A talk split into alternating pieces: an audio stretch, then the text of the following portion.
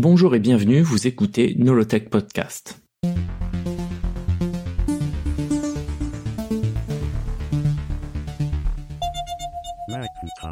Nolotech Podcast, épisode 4, l'Apple III ou la chronique d'un échec industriel.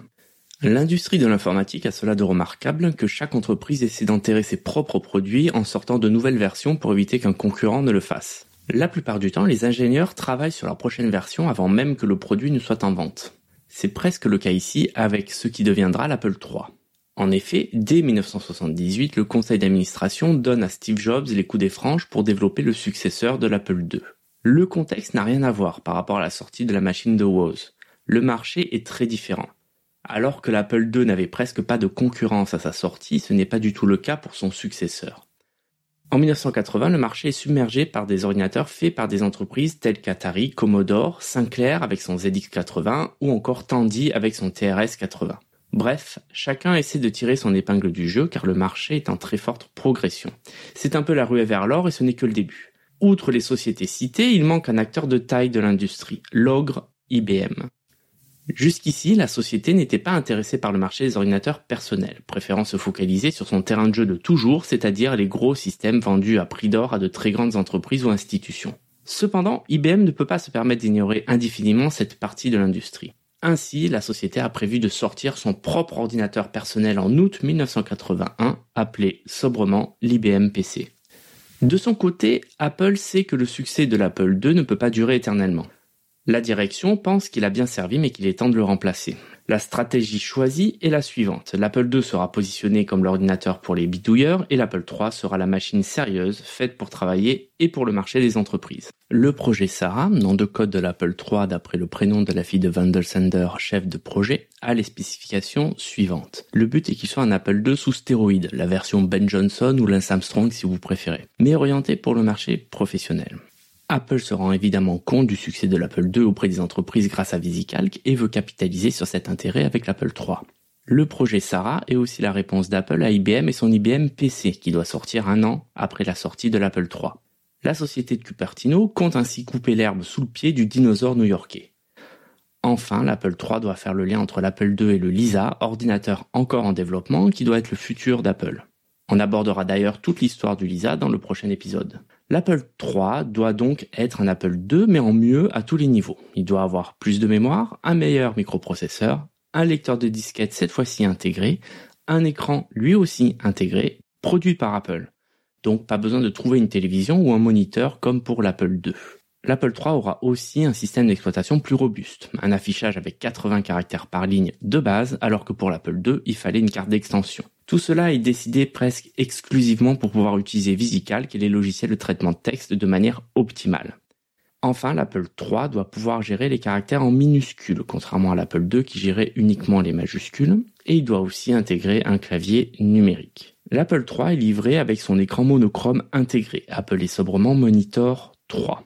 Autant la couleur est un atout pour l'Apple II, autant pour l'Apple III elle est abandonnée. Après tout, on n'est pas là pour déconner, on est là pour bosser. Hein il est tout de même possible de connecter un autre écran, qui peut être en couleur si vous le souhaitez. En effet, même si l'Apple III n'a que 4 ports d'extension par rapport aux 8 de l'Apple II, de nombreux ports sont intégrés à la machine, comme un port pour imprimante et joystick, un port pour connecter un écran et un autre pour connecter plusieurs lecteurs de disquettes supplémentaires. Sur le marché apparaît depuis quelque temps, à la fin des années 70, des produits bizarres entre la machine à écrire et l'ordinateur.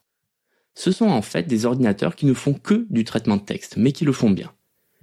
Ils commencent à pulluler dans les bureaux et sont très populaires auprès des secrétaires. La marque Wang Laboratories a d'ailleurs beaucoup de succès avec ses produits et réussit à vendre ses ordinateurs à un rythme beaucoup plus soutenu que la vente des Apple II, que ce soit aux États-Unis ou en Europe. L'Apple III va donc entrer en concurrence directe avec ses ordinateurs spécialisés. Pour garantir le succès de l'Apple III dès sa sortie, il est décidé qu'il doit être rétro-compatible avec les logiciels de l'Apple II pour capitaliser sur son succès. Ainsi qu'importe si l'Apple III n'a pas beaucoup de logiciels à sa sortie, l'utilisateur pourra toujours utiliser la myriade d'applications de l'Apple II. L'Apple III est le premier ordinateur d'Apple qui n'est pas conçu par Steve Wozniak. Pire, il ne travaillera jamais dessus. Il est totalement exclu de l'équipe de développement. L'Apple III est donc le premier ordinateur chez Apple développé de manière beaucoup plus classique par un groupe de personnes. Cependant, la société de Cupertino n'a jamais travaillé de la sorte et n'a jamais géré un projet aussi complexe. Cela va poser des problèmes à tous les niveaux. Par exemple, les chefs de projet ont beaucoup de mal à prédire la durée de développement des différents éléments constitutifs de l'Apple III. La société découvre ainsi la loi de Hofstadter. Il faut toujours plus de temps que prévu pour le développement d'un projet, même en tenant compte de la loi de Hofstadter, une loi qui décrit à merveille le développement informatique. En parallèle, Apple grandit à une vitesse phénoménale. Elle embauche à tour de bras notamment des managers. Malheureusement, le fait d'ajouter des personnes au projet Apple III ne va pas accélérer son développement, bien au contraire. En effet, ce n'est pas parce qu'on se met à 4 pour faire un enfant qu'il naîtra en deux fois moins de temps. Blague à part, plus il y a de personnes dans un projet, plus il y a besoin de structure et d'organisation. Chacun doit se coordonner, ce qui est plus simple avec une équipe de 10 personnes qu'avec une équipe de 100. D'où la nécessité de faire des réunions régulièrement, et c'est à partir de là que ça commence à devenir l'enfer. Tout cela ajoute de la complexité à la gestion déjà bien délicate de l'Apple III. L'ordinateur est développé par un comité qui comprend des ingénieurs, des commerciaux et des spécialistes du marketing. Rien que ça ne dit rien qui vaille. Néanmoins, la fiche technique de l'Apple III est alléchante. Il est deux fois plus rapide que l'Apple II, il a deux fois plus de RAM et son écran et son lecteur de disquette sont intégrés. De prime abord, il ressemble bien au super Apple II annoncé. Cependant, il ne lui ressemble pas du tout. Mais alors, pas du tout. Il n'y a aucun air de famille et pour cause. Autant l'Apple II est svelte tel un athlète au haut de sa forme, autant l'Apple III ressemble à un bodybuilder sur le retour. Il pèse 11 kg et il est plus gros en tout point que l'Apple II. En effet, il est beaucoup plus large, beaucoup plus profond et beaucoup plus haut. Même son prix est plus impressionnant. Il est trois fois plus cher que l'Apple II à sa sortie, et cela pour la version de base. Cela n'empêche pas Apple de tout miser sur l'Apple III. La direction compte arrêter la vente des Apple II une fois l'Apple III bien installé. Beaucoup dans le management pensent qu'une fois l'Apple III bien ancré sur son marché, l'Apple II cessera de se vendre dans les 6 mois. D'ailleurs, tous les projets de développement pour l'Apple II sont annulés et les ingénieurs sont redispatchés sur l'Apple III en prévision de la mort de la machine de Woz. Autre élément démontrant le favoritisme, l'Apple II a été castré pour favoriser l'Apple III. Par exemple, quand l'Apple III sort, Apple fait en sorte que l'Apple II ne peut pas recevoir de disque dur ou avoir plus de 128 kg de mémoire. Rien ne doit être mieux sur l'Apple II que sur l'Apple III, quitte à se tirer une balle dans le pied. L'Apple III est lancé en grande pompe à Disneyland devant 10 000 personnes.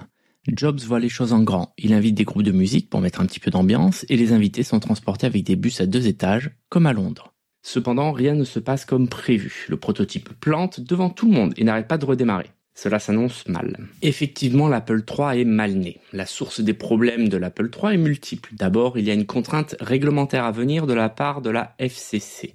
En effet, une commission doit statuer, après la sortie de l'Apple III, sur les limites des émissions électromagnétiques des ordinateurs. Déjà à l'époque, il y a une peur des ondes. Cependant, Apple ne peut pas attendre le résultat de cette commission car la société est pressée par le temps. Il faut absolument que l'Apple III sorte avant l'IBM PC s'il veut avoir une chance. Du coup, pour parer à toute éventualité, il est décidé que le châssis sera d'une certaine manière blindé afin que les ondes ne puissent pas sortir. Pour cela, les ingénieurs vont utiliser une plaque d'aluminium dans la base du châssis qui aura pour rôle, entre autres, de bloquer les ondes. Cela alourdit énormément l'Apple III et rend le design encore plus massif. Le succès de l'Apple II a donné à Steve Jobs un peu trop de confiance dans son propre jugement technique. Cela va le pousser à prendre une suite de mauvaises décisions qui seront rédhibitoires. Jobs veut que l'Apple III soit encore plus beau que l'Apple II. Il décide alors de réduire la taille du casier afin qu'il soit plus fin, plus beau et plus harmonieux. Il refuse qu'on revienne sur ses dimensions, même quand de nombreux ingénieurs et techniciens lui demandent d'avoir plus d'espace afin d'ajouter des composants à la carte mère. Mais les lubies ne s'arrêtent malheureusement pas là. Jobs interdit que les ingénieurs utilisent un ventilateur dans l'Apple III, comme pour l'Apple II. En effet, c'est un ordinateur destiné à être utilisé dans des bureaux. Jobs pense qu'il est primordial qu'il soit totalement silencieux afin de ne pas déconcentrer les travailleurs. Or, l'Apple III est beaucoup plus puissant que l'Apple II et a tendance à chauffer beaucoup. Et si ses détracteurs remettent en cause son jugement, ce qu'ils feront à multiples reprises, il répondra que les ordinateurs qui ont un ventilateur sont des ordinateurs de merde et que chez Apple, on ne vend pas de la merde. Ainsi, beaucoup de temps est perdu afin de faire en sorte que l'Apple III fonctionne avec les folles contraintes de Jobs. Du coup, les ingénieurs réfléchissent à une solution et se rappellent de la plaque d'aluminium censée bloquer les ondes et décident de l'utiliser comme dissipateur thermique. L'aluminium est un métal léger qui est aussi un dissipateur thermique correct, mais toutes les modifications nécessaires à son utilisation vont ajouter des coûts de production et ainsi que de la complexité. Au final, toutes ces modifications font monter le prix de l'Apple III qui coûtera à sa sortie 4340 dollars, soit deux fois plus que le prix de départ. C'est naturellement que l'Apple III subit de nombreux retards et même quand il sort officiellement à la fin de l'année 80, les premiers modèles arrivent au compte-gouttes tellement Apple a des difficultés à les produire. Une mauvaise surprise attend Apple. En effet, les premiers clients ramènent les machines au magasin et demandent à être remboursés. La raison est simple. Ils disent que l'Apple III est inutilisable car il tombe en panne constamment. Cela est dû évidemment à la surchauffe. Effectivement, après avoir enquêté, les ingénieurs d'Apple trouvent le problème. L'utilisation de la plaque en aluminium comme dissipateur thermique fonctionne mal, mais cela a un effet secondaire désastreux. En effet, la chaleur dilate la plaque d'aluminium, or la carte mère est vissée dessus. Résultat, certaines puces sortent de leur emplacement, éteignant ainsi l'ordinateur. C'est un problème qui touche toutes les machines mises en vente. Le service après-vente est submergé d'appels, mais heureusement il y a une solution. Quand les clients appellent en masse, on leur conseille de soulever leur ordinateur d'une dizaine de centimètres et de le laisser tomber. Imaginez une seconde la tête des employés au téléphone dans leur bureau quand on leur dit ceci. Ok, donc vous voulez que je soulève ma machine et que je la fasse tomber sur mon bureau, donc euh, vous en êtes sûr? Cela va pas faire empirer les choses? Cela va pas détruire mon ordinateur? Bon, bon, bon, bah ok, bah si vous le dites. Ah bah ça alors, ça marche? Mais c'est pas possible, non mais quel ordinateur de merde Certains disent que cette solution a été trouvée par un employé d'Apple qui, excédé par son Apple III, l'a posé avec violence sur son bureau. Il a été surpris de voir qu'il fonctionnait et il a fait passer le mot à ses collègues, puis de proche en proche au service après-vente. Mais ce n'est pas tout, oh non L'Apple III est maudit, il a un autre souci de taille, les courts-circuits. Ils sont provoqués par les connexions sur la carte mère qui sont trop proches les unes des autres. Vous en voulez encore? Comme si c'était pas assez, les vis du châssis se trouvent directement au-dessus des câbles. Au fil du temps, ils peuvent alors se percer, rendant l'ordinateur inutilisable. Tous ces problèmes viennent presque entièrement et directement des décisions de Steve Jobs. En limitant le volume du casier, les ingénieurs ont été obligés de faire des cartes électroniques les unes au-dessus des autres avec des connecteurs pliés dans des positions pas possibles. Outre ces graves problèmes de qualité, qui à eux seuls seraient suffisants pour le condamner, il y a un autre souci. Vous vous rappelez quand je vous disais que l'Apple III était rétro-compatible avec l'Apple II, lui permettant de faire tourner tous les logiciels programmés pour l'ordinateur de Woz Eh ben, c'est pas si simple. L'Apple III est en fait deux ordinateurs en un. Au démarrage, vous avez le choix de démarrer soit en mode Apple II, soit en mode Apple III. Or, beaucoup de personnes achètent l'Apple II pour utiliser pratiquement exclusivement VisiCalc. Lors de leur achat, ils ajoutent automatiquement deux cartes d'extension. Une première pour ajouter la mémoire afin de permettre à VisiCalc de gérer des tableaux plus grands, et une deuxième qui permet d'afficher 80 colonnes de caractères sur la largeur de l'écran au lieu des 40 pour la version de base. Ces deux cartes permettent d'utiliser VisiCalc à son maximum et en entreprise, chaque Apple II acheté avec VisiCalc, il est aussi avec ces deux mêmes cartes d'extension. Et tenez-vous bien, le mode de compatibilité Apple II pour l'Apple III ne gérait ni l'extension de mémoire, ni l'affichage de 80 colonnes de caractères, rendant le produit le plus intéressant pour les professionnels inutilisable sur l'Apple III, le condamnant presque automatiquement. Bon, vous croyez qu'on a fait le tour des problèmes? Hmm, Bien sûr que non. Comme si cela ne suffisait pas, le mode Apple II ne fonctionne pas bien. Car il est buggé, l'Apple III n'a pratiquement pas de logiciel, même plusieurs mois après sa sortie, et son mode Apple II, qui en théorie lui permet de faire fonctionner des centaines de logiciels populaires, ne marche pas.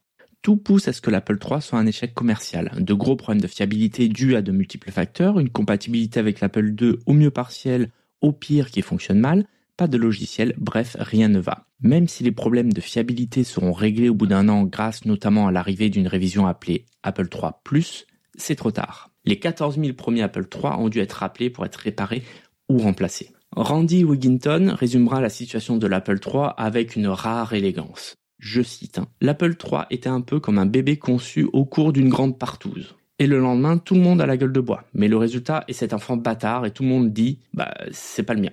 Woz sera un peu moins grivois. Il pense que l'échec de l'Apple III est dû au fait qu'il n'a pas été fait par des ingénieurs mais par un comité par le département marketing, ignorant de fait les contraintes techniques. La mauvaise réputation de la machine est tenace et impossible à effacer. 120 000 Apple III seront vendus quand dans le même temps plus de 2 millions d'Apple II trouveront preneur. Et eux, ils fonctionnent. Même si Apple s'acharne à vouloir sauver l'Apple III en sortant plusieurs révisions qui vont régler tous les problèmes de fiabilité, c'est trop tard. Personne n'achète l'ordinateur maudit à cause de sa mauvaise réputation. L'Apple III est un immense désastre commercial et industriel. Il devait être le futur d'Apple et son entrée dans le monde professionnel, il fait exactement le contraire. Il oblige Apple à pousser le Lisa pour qu'il sorte le plus rapidement possible et ferme les portes du milieu professionnel pour longtemps. Entre 1980 et 1983, Apple investira massivement dans l'Apple III au point de délaisser sciemment l'Apple II. Woz dit de cette époque qu'Apple était devenue la société Apple III qui vend aussi l'Apple II. En 1983, tous les employés chez Apple étaient obligés d'avoir un Apple III sur leur bureau. Même si l'Apple II se vendait bien plus que l'Apple III, Apple ne fait que la promotion de l'Apple III. Le budget marketing était entièrement consacré à l'Apple III, jamais à l'Apple II. Aucune publicité dans les magazines de grande envergure comme le Time ou le Newsweek ne montrait l'Apple II alors que c'était le produit phare. Apple perd énormément d'argent en se trompant de la sorte. L'Apple III est un gouffre financier. Il est difficile d'avoir un chiffre précis, mais Apple a sans doute perdu plusieurs centaines de millions de dollars dans l'affaire. Mais le gros problème est que cet échec laisse le champ libre à IBM, qui peut alors sortir son IBM PC tranquillement, sans concurrence directe de la part d'Apple. Malgré tout, à la sortie de l'IBM PC, Apple essaie de faire bonne figure. Elle paie une publicité en pleine page dans le Wall Street Journal intitulée Welcome IBM, seriously. La publicité, en gros, défend la thèse comme quoi si IBM sort un ordinateur personnel, c'est bien que le marché est mûr et qu'il y a de la place pour tout le monde, même IBM et Apple en même temps. Cependant, cette publicité est un trompe-l'œil qui essaie de faire oublier l'échec d'Apple sur le marché professionnel. À partir de 1982, il est clair pour les entreprises qu'il faut qu'elles investissent pour leur employés dans des ordinateurs. Or, la personne qui choisit quel ordinateur acheter pour l'entreprise est souvent le gestionnaire de mainframe. Et le gestionnaire de mainframe, avec qui a-t-il l'habitude de travailler? Avec IBM, évidemment. D'ailleurs, on dit souvent à l'époque que personne ne s'est fait virer en choisissant IBM. Et que pensez-vous du type qui a choisi l'Apple III À mon avis, il a dû être viré.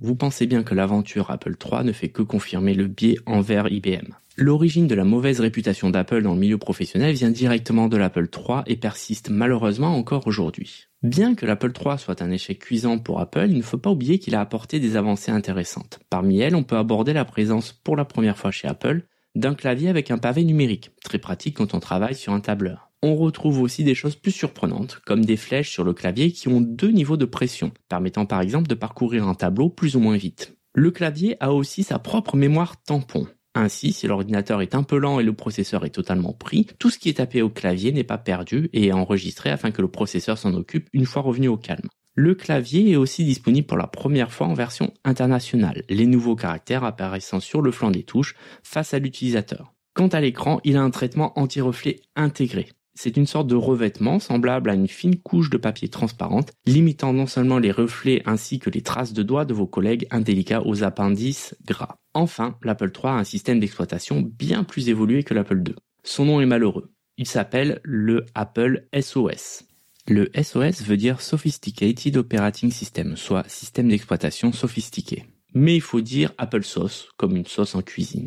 Malheureusement, après tous les problèmes de l'Apple 3, tout le monde va se mettre à appeler ce système d'exploitation l'Apple SOS, comme si utiliser l'Apple 3 était un naufrage et que l'on avait besoin d'aide en l'utilisant. Cependant, malgré son nom malheureux, c'est un système d'exploitation beaucoup plus évolué que celui de l'Apple 2. Il est possible de naviguer dans des menus et sous-menus, et cela à l'aide des flèches du clavier. Pas besoin d'utiliser de commandes. Tout se passe graphiquement, même si on est loin de l'interface du Lisa ou du Macintosh. D'ailleurs, contrairement au Macintosh qui sortira par la suite, l'Apple III gère le contenu des disques de manière hiérarchique, c'est-à-dire en gérant les dossiers et sous-dossiers, chose impossible avec le premier Macintosh. Tout cela est fait pour être compatible avec le futur disque dur Profile qui devait sortir rapidement après l'Apple III. Le succès phénoménal de l'Apple II permet à Apple d'entrer en bourse en décembre 1980.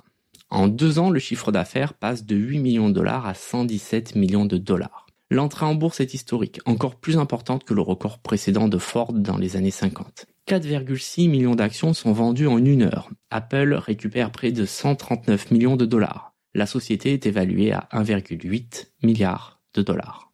De leur côté, Steve Jobs et Steve Wozniak deviennent riches. Euh, riches, vous dites?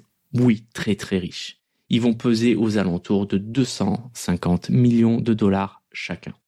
Jobs a alors 25 ans et Woz 30. Pas mal, hein, pour deux hippies fauchés. Certains employés possèdent aussi des actions, et certains deviennent eux aussi du coup millionnaires du jour au lendemain. Cependant, la répartition des actions est loin d'être équitable. Ceux qui en profitent le plus font partie de l'exécutif et du management. Les ingénieurs et les techniciens, ceux qui ont fait le succès de l'entreprise, ont rarement des actions. Bizarrement, ce sont les personnes arrivées en cours de route venant d'autres sociétés comme IBM ou HP qui ont reçu le plus d'actions et non ceux présents depuis le départ. Pire, certaines personnes présentes depuis le début n'ont reçu aucune action. Woz trouve cela complètement injuste et même immoral. Être riche ne l'intéresse pas au final. Tout ce qu'il voulait, c'est faire un ordinateur et être reconnu, et c'est le cas. De plus, il est très mal à l'aise à l'idée d'être devenu aussi riche aussi rapidement. Il est désespéré de voir ses amis ingénieurs ainsi ignorés. Pire, il ne comprend pas que les managers, qui respectent beaucoup moins que les techniciens, voire même pas du tout, soient récompensés. Prenons par exemple le cas de Dan Kotke. Il est un ami proche de Jobs et de longue date. Ils sont par exemple allés à l'université ensemble et en Inde. Kottke est aussi le colocataire de Jobs et le douzième employé d'Apple. Il testait alors les Apple I dans le garage de Jobs. Par la suite, il a participé au débugage des prototypes d'Apple II et d'Apple III. Il est difficile de trouver un employé qui soit arrivé avant lui et qui ait autant participé au succès de l'entreprise. Et pourtant, il ne bénéficie pas d'action.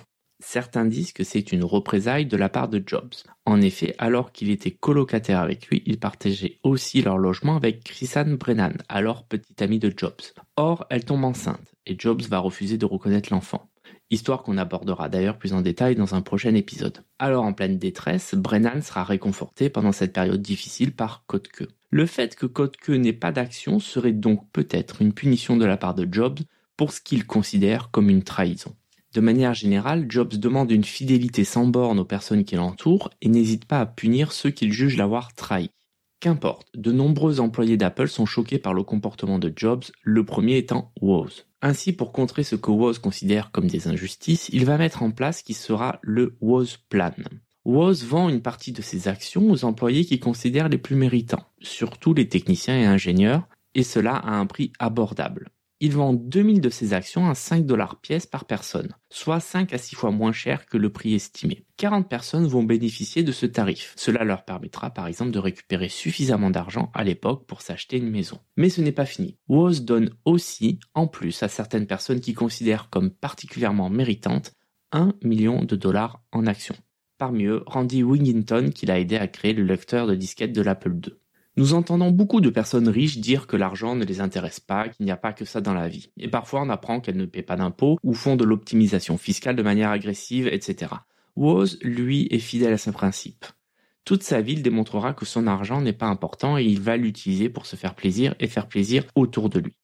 Par exemple, il financera un festival de musique, le US Festival. Même s'il perdra beaucoup d'argent dans l'affaire, au moins il se fera plaisir. Beaucoup de groupes connus vont participer à ce festival. Citons par exemple les Ramones, Police, les Grateful Dead, Fleetwood Mac, les Clash, U2 ou encore David Bowie. Mais parlons d'autre chose. Vous vous rappelez que je disais que Jobs et Scott ne s'entendaient pas? Eh bien cela ne s'arrange pas et Jobs continue sa petite guerre contre son CEO. Leurs affrontements sont tellement publics que les employés parlent ouvertement des Scotty Wars. Scott est sous une pression constante, d'autant plus après l'entrée en bourse. Tous les résultats de l'entreprise sont maintenant publics et le conseil d'administration veut une valeur d'action toujours en hausse. Cela n'empêche pas Jobs, tel un sale gosse, de tout faire pour emmerder Scott le plus possible alors qu'il a suffisamment déjà à faire. Il va humilier des fournisseurs en les insultant publiquement alors que Scott avait mis des mois à les avoir dans sa poche. Jobs va se plaindre sans cesse de détails sans intérêt comme la couleur des bancs de l'entreprise.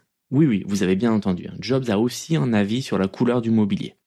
Steve Jobs interfère régulièrement avec les ordres donnés par Scott, comme par exemple sur les programmes de production en poussant les ingénieurs à travailler sur des détails au lieu de travailler sur ce qui a été demandé par le CEO, augmentant ainsi les retards. De plus, Jobs n'assume jamais ses propres erreurs. D'ailleurs, il aura tendance à rejeter la faute sur tout le monde sauf lui. Et il n'est pas rare de le voir crier sur Scott, lui rejetant la faute sur des éléments qu'il avait lui-même décidés. Nul doute que le comportement de Jobs, en plus du reste, a dû être difficile à gérer pour Mike Scott. Au fur et à mesure, il commence à plier sur la pression constante et le stress commence à l'atteindre physiquement. Et puis un jour, il décide de faire quelque chose. Le succès de l'Apple II fait que l'entreprise grandit à vitesse grand V. Entre 1977 et 1981, Apple passe de 13 employés à plus de 3000. Les différentes embauches changent totalement la société, d'autant plus avec l'arrivée massive de vétérans de l'industrie venant d'HP, Intel ou encore de l'ennemi juré, IBM. Tout cela change fondamentalement l'esprit de l'entreprise. Si on regarde les bureaux, on croise de plus en plus d'hommes grisonnants en costume avec attaché case et moins d'étudiants aux cheveux longs et à l'hygiène discutable. Les tout premiers employés d'Apple ne reconnaissent plus l'entreprise. Ils ont peur qu'elle se transforme de plus en plus pour devenir un clone d'IBM. Rod Hold dira d'ailleurs Les mecs du style HP passent plus de temps à écrire ce que leurs subordonnés devraient faire plutôt que de faire quoi que ce soit. Le succès d'Apple s'est construit par le travail de jeunes passionnés sans diplôme qui, même s'ils étaient désorganisés, compensaient par leur créativité et leurs nombreuses heures de travail. Malheureusement, ceux-ci sont au fur et à mesure mis de côté au profit de nouveaux managers fraîchement embauchés à prix d'or. Les nouveaux arrivés n'ont pas de respect pour ce responsable du succès de l'Apple II. Ils considèrent d'ailleurs la machine de Woz comme un jouet sans intérêt alors que les jeunes d'Apple lui vouent un véritable culte, que ce soit à l'ordinateur ou à Woz d'ailleurs. Les transfuges veulent rapidement tourner la page de l'Apple II pour passer à une machine sérieuse pour l'entreprise. Ils pensent que le succès de l'Apple II va s'arrêter sous peu. Ils sont d'ailleurs surpris de son succès qu'ils ne comprennent pas. On voit déjà leur vista quand ils se mettent à faire l'Apple III. Hein. Les employés historiques tirent la sonnette d'alarme. Le plus vocal est Woz qui a peur que la créativité va être perdue à cause de ses vieux managers. Jobs a d'ailleurs une expression sur le sujet. Il dit que les ingénieurs de niveau A, donc les meilleurs, n'embauchent que des ingénieurs de niveau A. Mais dès que vous embauchez des mecs de niveau B, donc moins bons que ceux de niveau A, ils vont embaucher des mecs de niveau C, et donc encore en dessous. Et selon Jobs, c'est ainsi qu'on peut se retrouver avec une entreprise qu'avec des employés médiocres. Le 25 février 1981, tout change. Mike Scott, le CEO, décide de redresser la barre après le fiasco de l'Apple III. Et c'est un carnage. Ce jour sera connu comme le mercredi noir à cause de l'énorme vague de licenciements. De nombreux employés sont appelés un à un à venir dans le bureau de Scott qui leur fait part de leur licenciement. Les employés sont terrifiés, chacun attendant que son nom soit appelé. Personne ne comprend vraiment ce qui se passe. Trois managers sur quatre vont être ainsi virés. Scott pense qu'Apple a changé et grandi trop vite et que les nouvelles embauches n'avaient pas le niveau attendu. Ces personnes ont à leur tour embauché d'autres personnes, elles aussi pas au niveau. D'où la purge et l'électrochoc que Scott veut mettre en place. Il dit J'ai toujours dit que le jour où être CEO d'Apple n'était plus fun, je démissionnerai. Mais j'ai changé d'avis. Si ce n'est plus fun, je licencierai jusqu'à ce que cela redevienne fun.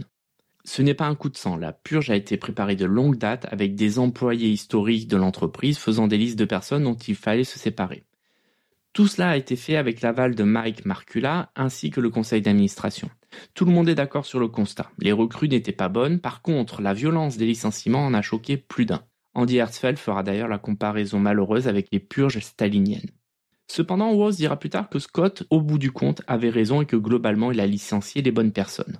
Le mercredi noir fera date dans l'histoire d'Apple. Il y aura un avant et un après. Cela a été perçu comme un divorce, comme la fin de l'innocence. C'est un brutal retour à la dure réalité des entreprises et du business. Ce jour sera aussi fatal pour Scott qui ne sera plus le même. Depuis, les employés s'en méfient et il perd la confiance de tout le monde. Il démissionne quatre mois après le mercredi noir, mais officieusement, c'est le conseil d'administration qui lui a demandé sa lettre de démission. Après son départ, Steve Jobs aurait éprouvé un soudain sentiment de culpabilité. Il aurait dit J'avais toujours peur qu'on m'appelle pour me dire que Scotty s'était suicidé.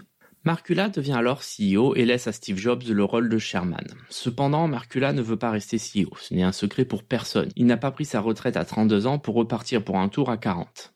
Apple doit donc trouver un CEO pour gérer l'incroyable croissance de l'entreprise. Il faut quelqu'un avec de l'expérience, capable de structurer la société. En 1982, Jobs a 27 ans et est jugé trop jeune pour être CEO. De toute façon, personne n'en veut, encore moins le conseil d'administration. Il lui confie tout de même la tâche de trouver la perle rare. Un des objectifs du conseil d'administration est aussi de trouver un CEO capable de gérer Jobs, voire de le canaliser, de le former afin de le contrôler. Ouais, bon courage. Hein. Autre avantage de cette mission, elle permet d'occuper Jobs et de l'éloigner de l'entreprise pendant un temps, l'empêchant ainsi d'interférer dans les multiples décisions. Au cours de sa recherche, Jobs tombe sur une personne dont le profil l'intéresse. Cet homme, c'est John Sculley. Il est le CEO de Pepsi et sa spécialité est le marketing. Il a réussi à repositionner Pepsi face au géant Coca-Cola grâce à une campagne de publicité qui marque la décennie, la génération Pepsi. Pepsi devient alors une vraie alternative à Coca-Cola et un vrai concurrent. Jobs veut que Sculley fasse la même chose pour Apple face au mastodonte IBM. Le seul souci est que John Sculley est le CEO de Pepsi et qu'il aime son travail. Malgré tout, Sculley accepte de rencontrer Jobs lors de plusieurs réunions sur plusieurs mois. Ils vont faire des promenades et des dîners, que ce soit à New York ou via Sculley, ou à Cupertino ou via Jobs. Jobs déploie tout son arsenal de séduction afin de charmer le patron de Pepsi. C'est un de ses atouts. Jobs peut être le pire des connards quand il s'y met, mais il peut aussi être le plus charmant et le plus persuasif. Cependant, Scully a une situation très confortable chez Pepsi, et Apple est un pari très risqué pour lui. Après tout, il n'y connaît rien aux ordinateurs et à la technologie de manière générale. Autre paramètre à prendre en compte, Scully est un pur produit de la côte est américaine. La culture est diamétralement opposée par rapport à la culture californienne. Mais Jobs arrive à un moment charnière de la vie de Scully. Il a 43 ans et il se pose des questions sur ce qu'il veut faire pour la deuxième partie de sa vie. Il sent qu'il ne peut pas faire plus avec Pepsi. Et c'est à ce moment-là que Jobs trouve la phrase qui deviendra historique, qui va faire pencher la balance dans son sens. Jobs dit tout simplement à Scully, tu comptes vendre de l'eau sucrée toute ta vie ou tu veux changer le monde avec moi? Cette phrase va obséder Scully pendant plusieurs jours. Il se dit qu'il risque de regretter toute sa vie s'il décide de refuser cette offre. Il a peur de passer à côté d'une révolution historique. John Scully devient alors CEO d'Apple en 1983 et il le restera 10 ans. Merci de m'avoir écouté. Pour m'aider à faire ce podcast, envoyez-moi un message, ça fait toujours plaisir à nolotech.com slash contact ou sur Twitter nolotech. Vous pouvez aussi partager le podcast et lui donner une note sur les différentes plateformes. Et enfin, vous pouvez aussi acheter mon livre, L'histoire d'Apple, 45 ans d'innovation, disponible partout. J'ai mis tous les liens dans la description. À bientôt!